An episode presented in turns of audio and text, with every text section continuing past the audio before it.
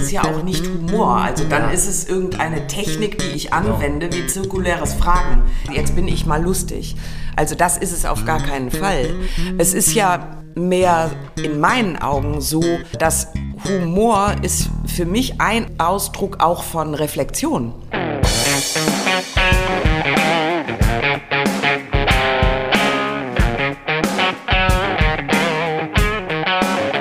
So, moin zusammen, willkommen zu einem neuen Podcast, einer neuen Folge, wo wir heute ganz besonders, ähm, ja, so ein bisschen aufgeregt, ein bisschen kribbelig sind, möchte ich schon fast sagen, ähm, weil wir heute zum ersten Mal nach ewig langer Zeit, genau, hier fliegen schon ein paar Kribbel-Vibes durch die Bude hier, ähm, sind wir heute das erste Mal quasi äh, in Präsenzaufnahme. Das heißt, wir äh, sitzen nicht vor unseren Rechnern, sondern sind quasi direkt hier vor Ort. Und natürlich ist wie immer auch der Matthias dabei. Ja, moin. Dann haben wir natürlich heute auch noch einen Gast. Wolltest du ihn jetzt schon vorstellen? Willst du schon was sagen, Cordula? Ach, hallo, dann sage ich schon mal was. Hallo. Ja, guck mal, das ist doch super. Das ist doch perfekter Einstieg. Ne? Also ihr seht wirklich, also wir verarschen euch nicht, wir sind wirklich live dabei in Präsenz hier. Und äh, Matthias, heute ist das Thema ja Humor. Ne? Hast du denn schon ein bisschen Spaß gehabt heute Morgen?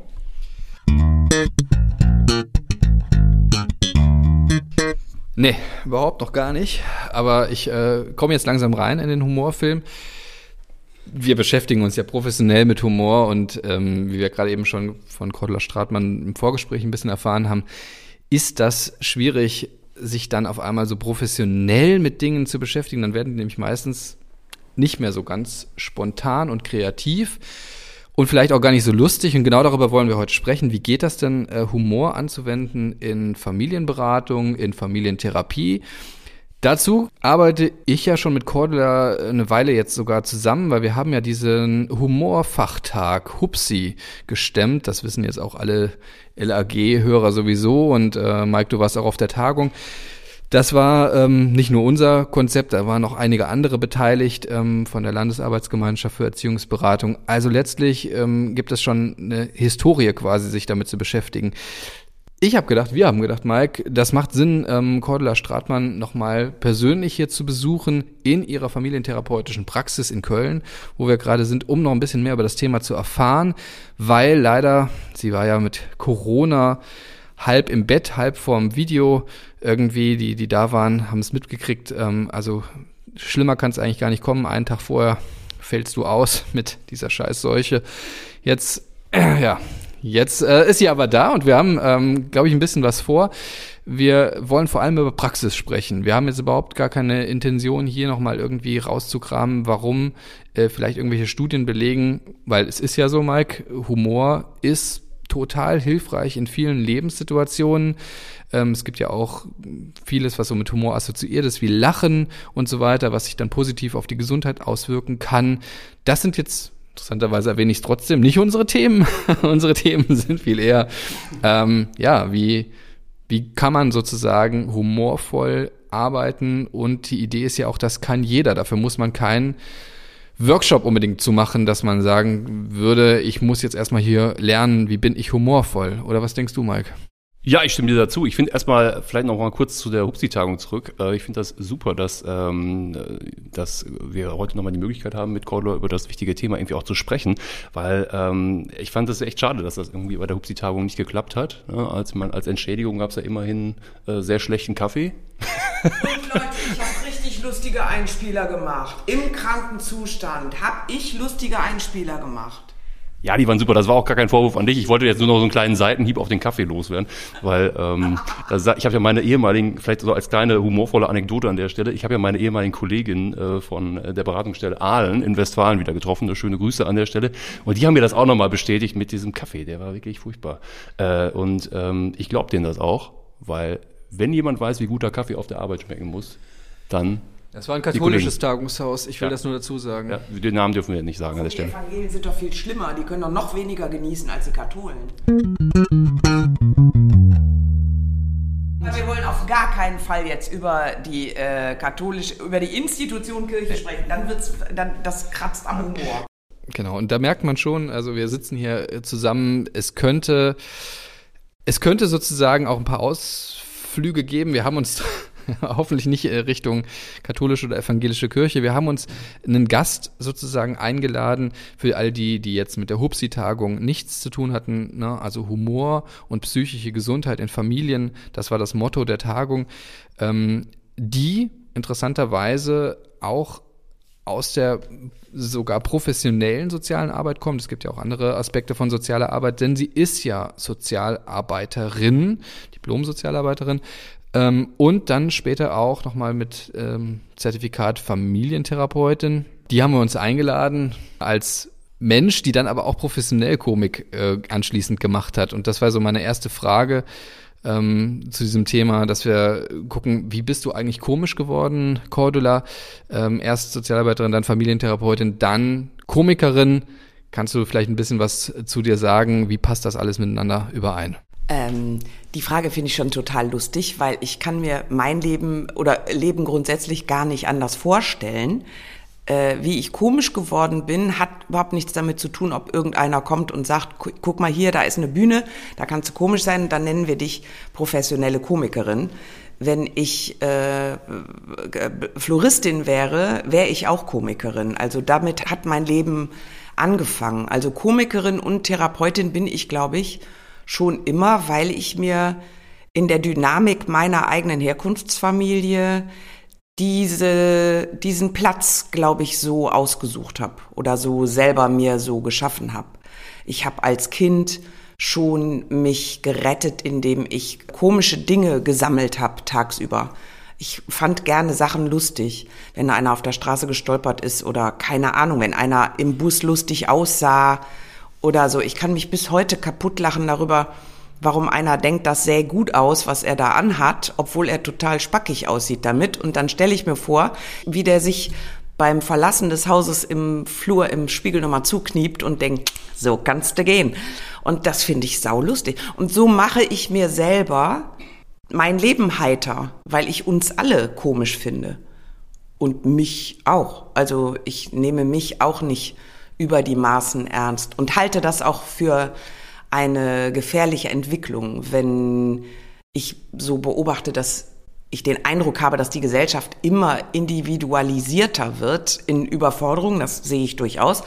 Die Welt ist so global und auch so aufgeladen mit, mit Krieg, mit Krisen, mit, mit allem, was wir ja alle durchleben.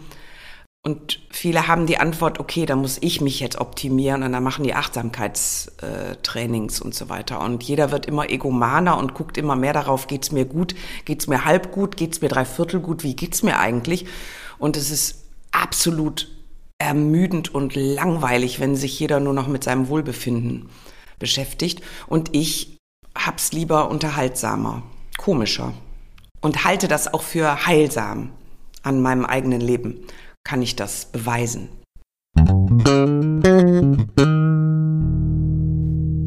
So, müssen ein bisschen auf die Work-Life-Balance noch achten. Mike, ich habe hab dich...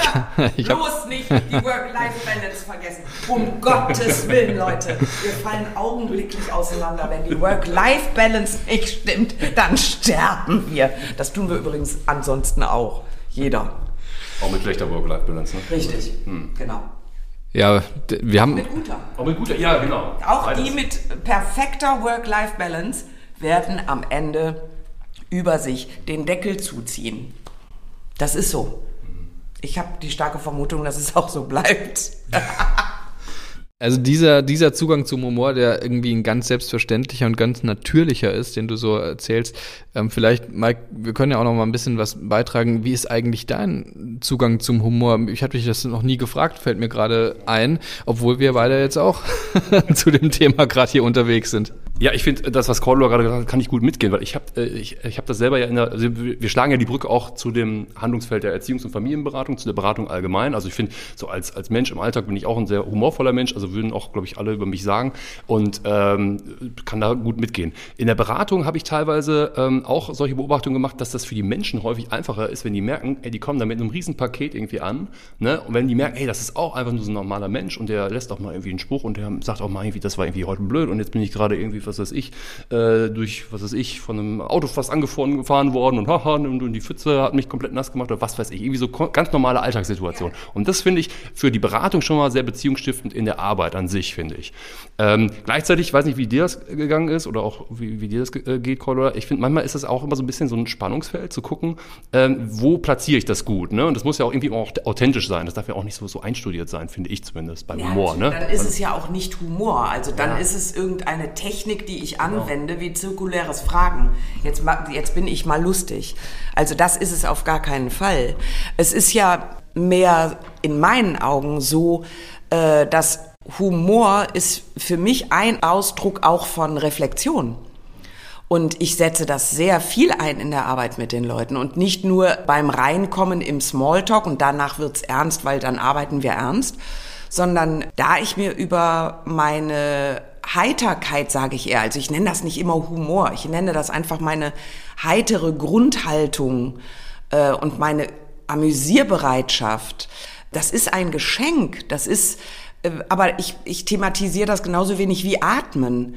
Ich spreche ja auch nicht darüber, Atmen ist sinnvoll in den und den Fällen. Atmen ist immer sinnvoll.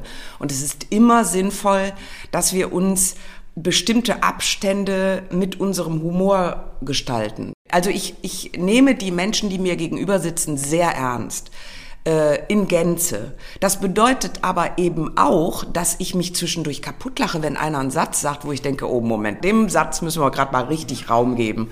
Haben Sie sich gerade selber gehört? Die merken das oft gar nicht. Und wenn ich dann nochmal sage, Sie haben gerade einen sehr lustigen Satz gesagt, ähm, und den dann wiederhole und dann lachen wir darüber. Das hilft auch in der Selbstreflexion und in der Bearbeitung meiner äh, dessen, was mich stört, meiner Störungen oder ich muss nicht immer massive Störungen haben, um gestört zu sein.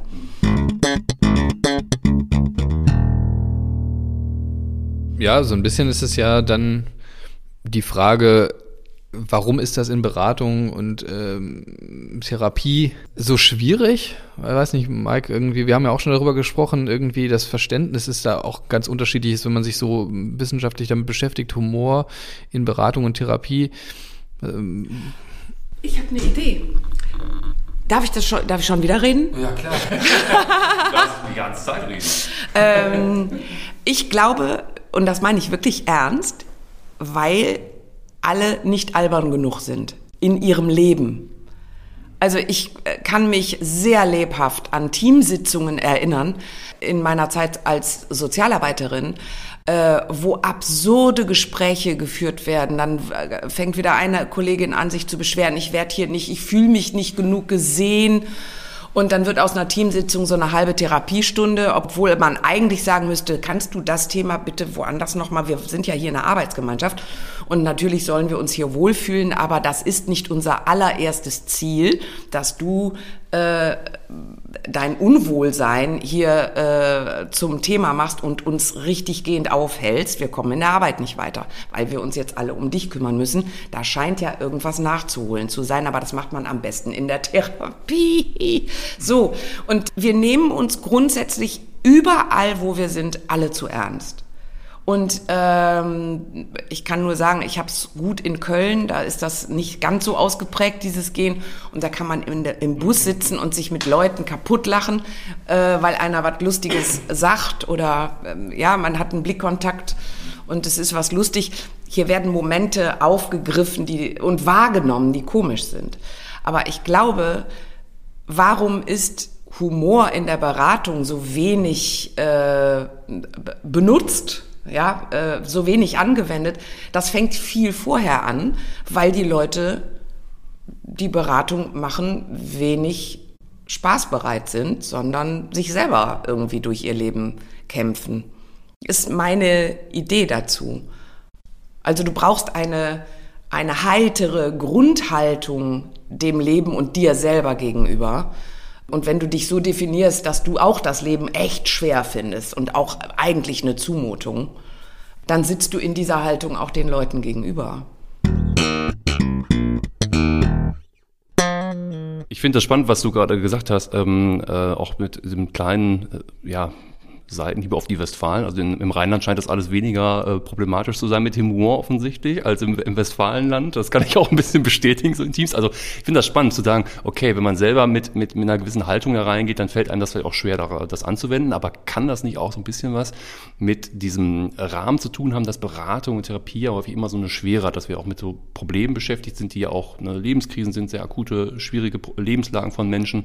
Kann das nicht auch da irgendwie äh, herausfordernd sein und auch schwierig sein? Also ich würde da jetzt nicht direkt als erstes an Humor denken. Ich weiß nicht, wie, wie du das einschätzt und wie du das auch äh, auflöst in deiner Praxis. Ich überspitze das jetzt mal ein bisschen, ne? Äh, und ich meine das sehr ernst, wenn ich sage, ich denke grundsätzlich immer erst an Humor und dann an das andere, weil ich, ähm, also selbstverständlich äh, sitzen wir in der Beratung Menschen gegenüber, die sehr belastet sind und die lange gewartet haben, bis sie sich endlich in Beratung trauen. Also da ist ja auch ein, ein Problem angewachsen und eine Hilflosigkeit und äh, auch eine Scham, dass sie es nicht selber schaffen und so weiter. In Anerkennung dessen ähm, bin ich empathisch und mitfühlend. Ich äh, kann das gut nachempfinden, weil ich selbst auch Therapieerfahrung habe und dieses sich elend fühlen, wenn man da Platz nimmt, ähm, nachfühle. Aber das kann ja auf keinen Fall heißen, dass wir sagen, so jetzt ist es so ernst, äh, jetzt müssen wir den Humor rauslassen, sonst nehmen wir das nicht ernst genug. Das ist ein Missverständnis. Das ist auch in meinen Augen den Humor überhaupt nicht richtig verstanden, sondern ich fühle mich da umso aufgehobener, wo jemand mir den Weg zeigt. Es gibt für alles auch einen heiteren Weg. Es gibt für alles auch eine heitere Lösung. Das heißt überhaupt nicht, dass wir uns in Witzen auflösen, ähm, aber ich kann immer so schlecht, wenn es dann heißt, sag mal Beispiele, ich kann immer so schlecht Beispiele nennen, weil die Arbeit, die wir machen, so komplex ist, dass ich tatsächlich nichts raus fischen kann. Es gibt so, ich habe gerade eine Klientin vor Augen, die aus äh, die schwere Gewalterfahrung hat, aber subtil, also nicht, die ist nicht immer per, äh, verprügelt worden, aber die hat eine eine lange Gewaltgeschichte in ihrer Herkunftsfamilie und in dieser Arbeit ist es immer wieder sehr dramatisch und ähm, und ab und zu fällt auch von ihr ein Wort, das ist lustig in der Beschreibung ihrer Herkunftsfamilie und im sich abstoßen davon und so. Und ähm, ich merke das unter anderem in der Arbeit, wie heilsam das ist, dass wir dem Raum geben. Also das ist wie Luft holen und weiter. Das ist kathartisch. Ja, vielleicht als kleine Ergänzung, weil wir hatten ja vorhin auch mal so überlegt, was haben wir selber für Erfahrungen in Beratung gemacht mit Humor. Ich finde das, was du gerade beschrieben hast, finde ich spannend, weil das habe ich zum Beispiel in der systemischen Selbstreflexion in der Ausbildung gehabt. Da habe ich wirklich, ähm, ich weiß nicht, ob ihr auch sowas erlebt habt, den Lachflash meines Lebens gehabt, wirklich. Ich habe wirklich Wochen später noch Bauchschmerzen und Muskelkater gehabt vor Lachen, weil äh, ich kann jetzt die Situation nicht genau erzählen, aber äh, es ging irgendwie um einen Konflikt und dann hat der Lehrtherapeut es teilweise wirklich mit so also wir haben ja jetzt eher so über Grundhaltung, Humor als Grundhaltung gesprochen, aber der hatte schon so Techniken, um so wirklich so völlig absurdes Bild, also dieses eigentliche Grundkonfliktthema so zu ironisieren, dass ich jedes Mal, also der hat dann immer so gesagt, ach, und dann sitzen die da mit ihren Broten, ja, und was haben die denn auf dem Brot drauf? Bestimmt Leberwurst, ne? Ja, ja, Leberwurst. Die stinkt ja auch, ne? Diese grobe Leberwurst, ja, boah, furchtbar. Und dann haben die wahrscheinlich auch so ein furchtbares Parfüm drauf, ne? So von Oma so eins. Also der hat das so ganz absurd ironisiert, dass ich aber jedes Mal, immer wenn ich in so einer Situation war, in derselben Situation, eigentlich mich immer schlapp gelacht habe. Ich musste wirklich aufpassen, dass ich ernst bleibe. Ähm, das vielleicht als Ergänzung dazu nochmal fand ich, äh, finde ich, muss ich ganz ehrlich sagen, man hat sich so mit Humor imprägniert quasi in gewissen Situationen. Das fand ich spannend. Ich glaube, äh, das ist die Einübung einer Lebenshaltung, die ich, warum auch immer, schon immer hab. Ich habe mich wirklich als Kind, ich, ich fand jetzt, ich hatte jetzt keine quietschvergnügte Kindheit, kann ich jetzt nicht sagen. Ähm, und ich war manchmal traurig oder habe mich alleine gefühlt und, und so weiter. Und ich habe mir wirklich ohne jede Anleitung selber Spaß gesucht, weil ich, das war für mich die einzige Idee äh, von etwas, was mich rettet.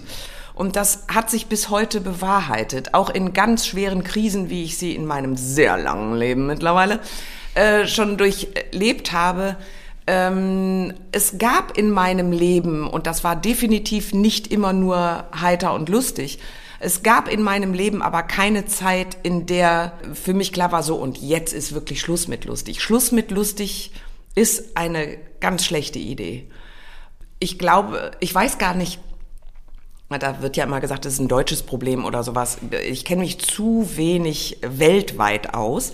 Aber ich glaube, dass die Deutschen das tatsächlich extrem ausgeprägt haben, dieses Entweder-Oder. Es ist ja auch etwas entweder gute Kunst oder Schrott. Wir tun uns ja wahnsinnig schwer in der Ambivalenz und im sowohl als auch. Aber nur das ist die Wahrheit von Leben. Sowohl als auch. Es gibt unser Leben nicht in entweder oder. Das ist ein Konstrukt, dem wir folgen und mit dem wir immer misanthroper werden und immer mehr ins Kämpfen gehen, ja weil wir nach dem Recht haben suchen. Nein, es ist so, nein, es ist so. Nee, es ist meistens alles von dem, was wir erleben. Also ist es auch immer mit einem Teil heiter zu betrachten. Und ich kenne zum Beispiel Jetzt, zum Beispiel, hier, das ist einfach lustig. Der Matthias wollte gerade nach dem Mikrofon greifen und ich setze zum nächsten Satz an, weil ich wahnsinnig lange Wortbeiträge habe. Das tut mir auch wirklich leid für euch, auch für jede Zuhörerin. Und äh, er schnellt so zurück. Also, es, naja, das kann keiner jetzt mehr nachvollziehen. Es war halt, es war halt lustig, müsst ihr mir glauben. Ich habe keine Ahnung mehr, was ich sagen ah. wollte. Es ist so. Man ja, soll auch nicht immer so viel reden. Dann schnelle ich wieder nach vorne.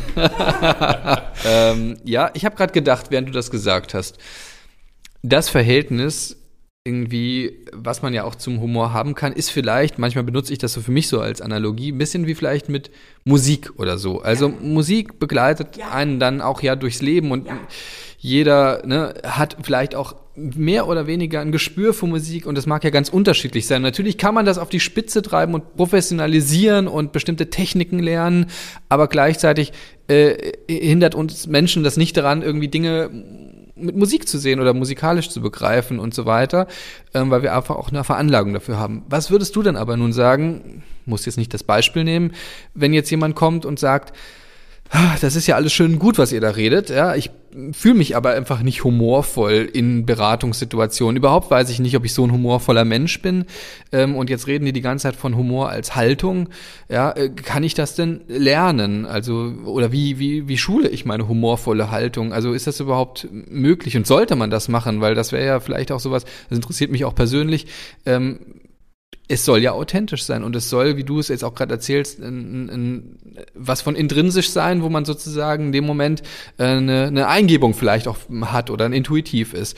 Und das ist ja extrem schwer zu lernen, würde ich behaupten, wenn man das überhaupt als Lernen begreifen kann. Wie siehst du das? Also hast du da eine Antwort drauf?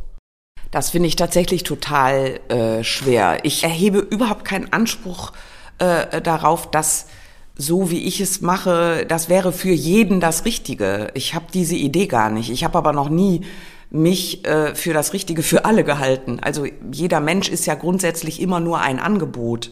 Und ganz sicher wird es Menschen geben, die sagen, ich kann mit dem Angebot, was die Stratmann da macht, überhaupt nichts anfangen. Ich brauche jemand, der äh, schwerer mir in einer anderen äh, äh fühlbaren Schwere mir gegenüber sitzt. Das meine ich jetzt auch wirklich nicht ironisch. Ähm, ich selber habe keine Idee davon, wie man ohne Heiterkeit dieses Leben überhaupt gelebt kriegt. Und deswegen ist das mein Zugriff und meine stete Rettung und, und die biete ich gerne anderen an. Und ich mache die Erfahrung kontinuierlich, dass Menschen da wirklich beschenkt mit sind und das auch entdecken, indem ich es einfach so, ich, ich nehme mir das nicht vor. Das ist bei mir einfach so.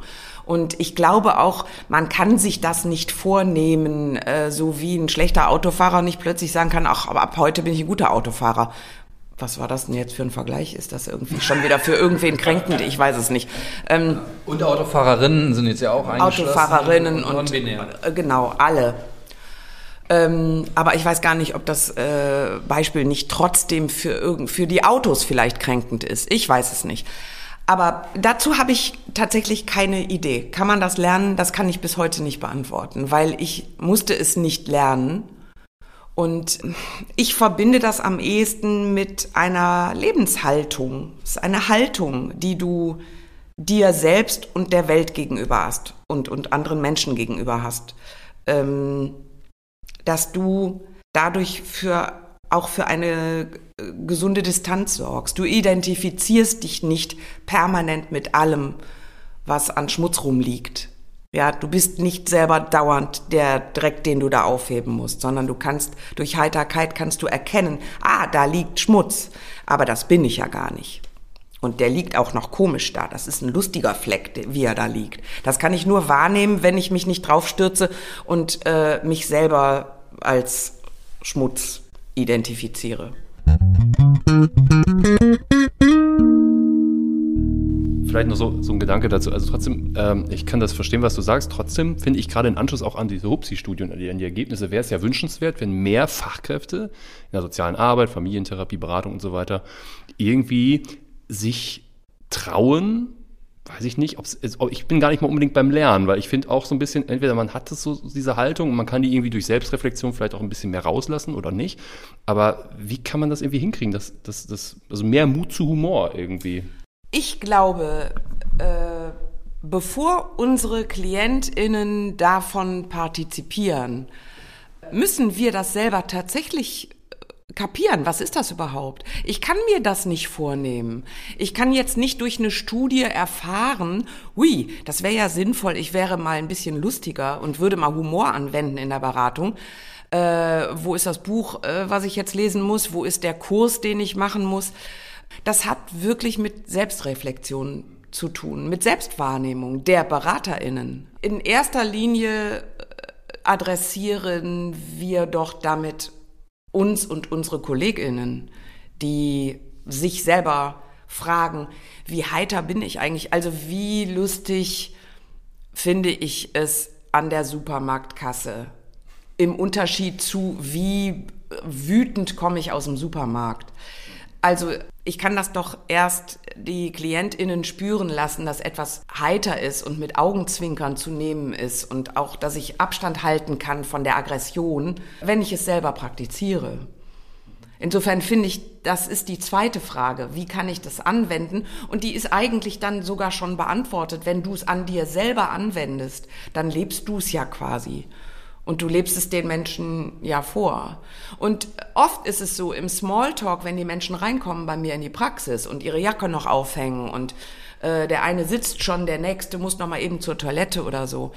Dann haben wir einen Smalltalk äh, und dann geht es ja manchmal um das Wetter oder so. Und ich setze das nicht als Methode ein, wenn ich dann einem Familienvater erzähle, ich bin heute Morgen übrigens in der falschen Jacke rausgegangen, seitdem ist mir kalt. So.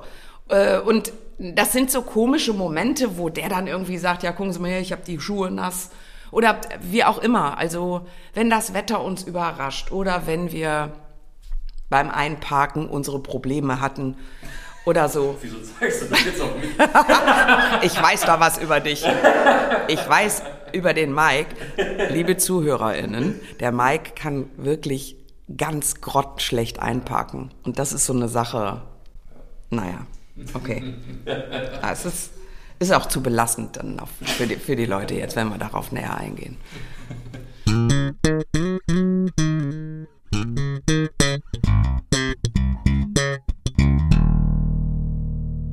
Mike, wir haben relativ viel schon gesagt. Wir sind so am Ende des Podcasts angekommen. Ich finde nach wie vor, es ist eine frickelige, diffizile Sache mit dem Humor. Solange wir das äh, frickelig und kompliziert finden, äh, geht's nicht. Es ist, äh, es ist ganz einfach. So wie es hier mit uns ja auch einfach ist. Wir sind, wenn ihr euch nicht vornehmt, einen wirklich seriösen und ernstzunehmenden Podcast zu machen, wo ihr euch zusammenruckt, den Anzug anzieht statt euren Pulli und dann müsst ihr nach draußen eine richtig ernste Vorstellung geben, Nein, wenn ihr das so macht, wie wir hier die ganze Zeit aufeinandertreffen, dass du sehr lustig versuchst, dieses Mikrofon aufzubauen. Das eine, meine Damen und Herren und alle anderen, ist schon wieder eingepackt, weil das tut's nicht. Das ist alles lustig. Und das ist die Frage, nehmen wir das wahr oder ignorieren wir das. Nehmen wir das wahr, dass der Matthias hier wirklich lange mit diesem einen Mikrofon gekämpft hat. Dann hat das Mikrofon sich absolut nicht kooperativ gezeigt. Es ist jetzt, und es ist von Mike mitgebracht. Der Mike hat ja mit der Mühe mit dem Mikrofon schon angefangen. Und so weiter und so fort. Da steht's jetzt, guckt mich doof an und macht gar nichts. Wir arbeiten die ganze Zeit mühsam mit einem Mikrofon hier. Und das kann man jetzt gar nicht wahrnehmen und, und hinterher noch erzählen, ja, dann hatten wir diesen Scheiß mit dem Mikrofon. Das war wirklich nervig, bis wir mal anfangen konnten. Ja, oder war es lustig? Ich fand's nicht nervig, ich fand's richtig lustig, bis wir hier mit diesen zwei Mikrofonen mal angefangen haben plus der äh, Einparkschwäche von Mike. da bin ich ja jetzt auch noch nicht drauf eingegangen. So, pass auf, ich setze nochmal neu an. Also, Mike, das mit dem Humor, das ist ja was ganz Einfaches, wie wir jetzt festgestellt haben. Das ist ja eine total also sozusagen organisch und gefühlsmäßige Sache, die einfach so wie Beziehung, sie, es entsteht. Es, es ist, ist wie atmen. Es ist wie atmen. So und den Vergleich hatten wir ja auch schon mal vorher. Also es ist sozusagen ähm, für uns, die wir jetzt hier sitzen, ein ein Thema, wo wir sagen, es ist die ganze Zeit schon da und wir heben es sozusagen nur ein bisschen nochmal an die, an die Luft, um, ja, um nochmal drauf zu gucken und zu sagen, das ist doch ganz wichtig, dass wir das nicht vergessen in unserem professionellen, deformierten Dasein sozusagen irgendwie überhaupt noch irgendwie diese, ja, diese menschliche Regung irgendwie zu erfahren.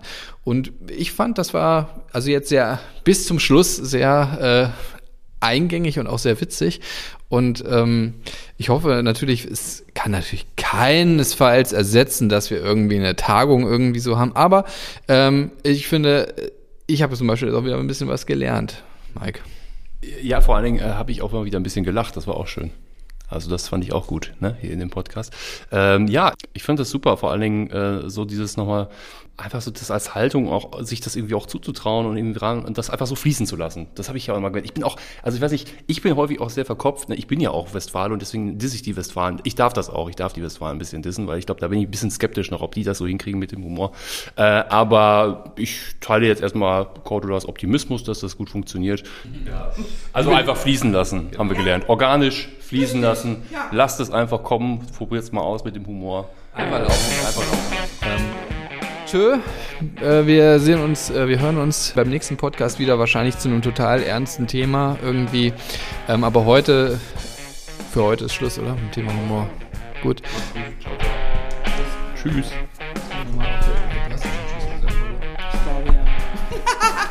Ja, ich habe vor allen Dingen, äh, ich kann mich nicht kurz fassen. Ne? Ja, also ich meine, ja, ich mein